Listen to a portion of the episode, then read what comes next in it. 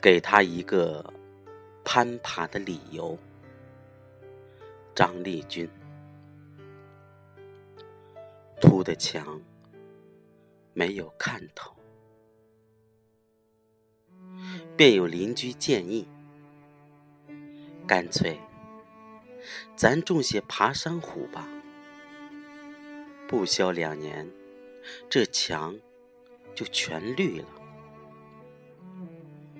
爬山虎是一种皮实的植物，很容易活。压条后，叶子打了两天蔫儿，但一场雨过后，打蔫的叶子下面就冒出了红褐色的新芽。接下来的一切，似乎应该没有悬念了。墙在侧，虎善爬，听听他们由着性子去编织美丽故事好了。然而不然，爬山虎竟然背弃了那墙。毫无章法的爬了一地，怪了，这些爬山虎的虎气哪里去了？怎么跟地瓜秧一个脾性了？一位邻居惊讶地说：“我们请来了生物老师，他告诉我们说。”墙面太光滑了，爬山虎卷絮上的粘性吸盘无法吸附在上面，要将墙弄成麻面才行。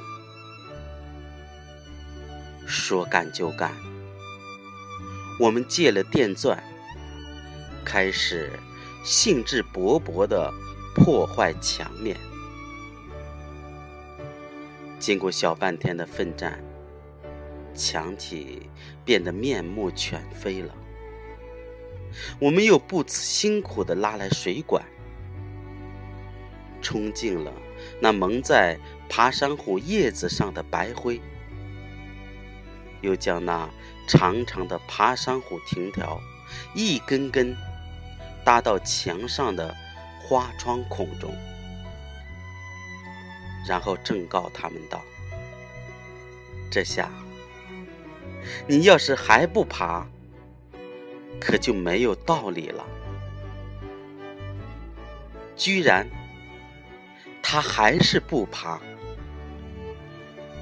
生物老师又来了，他挠着头皮说：“可能是原先生出的粘性吸盘已经过性了。”也就是说，他们在最适合找到攀附物的时候，没能找到攀附物，吸盘就在藤条上干枯了，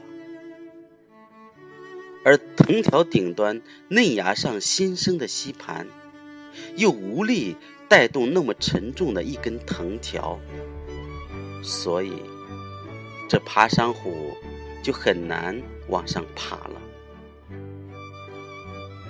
看着匍匐一地的爬山虎，我们万分沮丧，以为只能这样。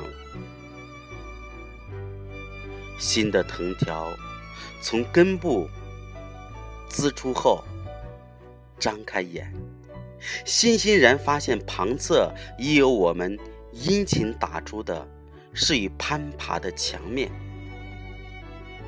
于是欢呼着，将卷絮上小小的吸盘快乐地吸附于墙面，开始傲视前辈的向上奔跑，而匍匐的藤条只有怨恨的委身地面，看别人飞翔。清晨。我照例路过那面令人纠结的墙去上班，却见一位父亲带着一个男孩在那边墙前忙碌。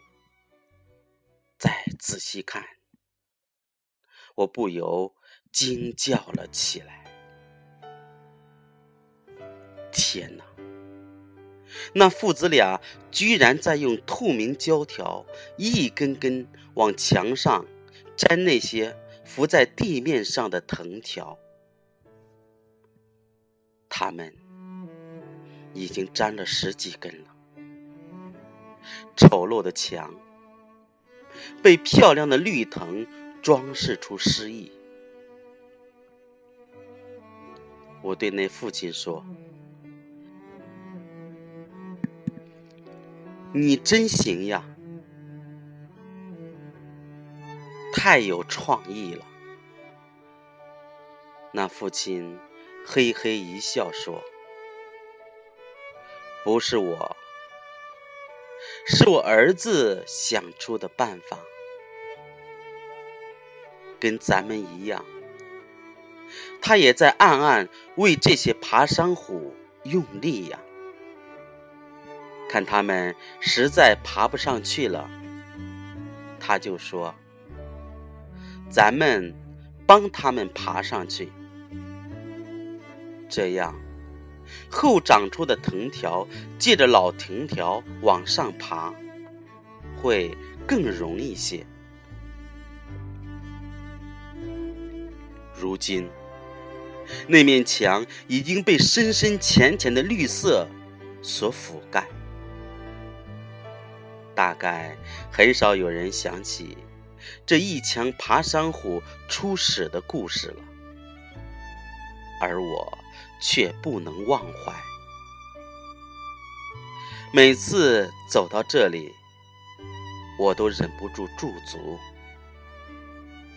我思维的卷絮上生出一个个小小的吸盘，有自嘲，有自省。有自立。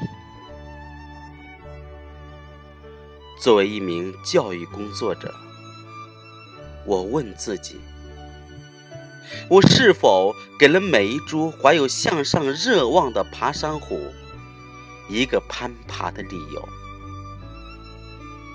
当理想的藤条在现实面前怆然铺地。我能否像那个可爱的小男孩一样，不沮丧、不懊恼、不幽怨，智慧的拿出自己的补救方案，将一根根自暴自弃的藤条抬举到梦的高度？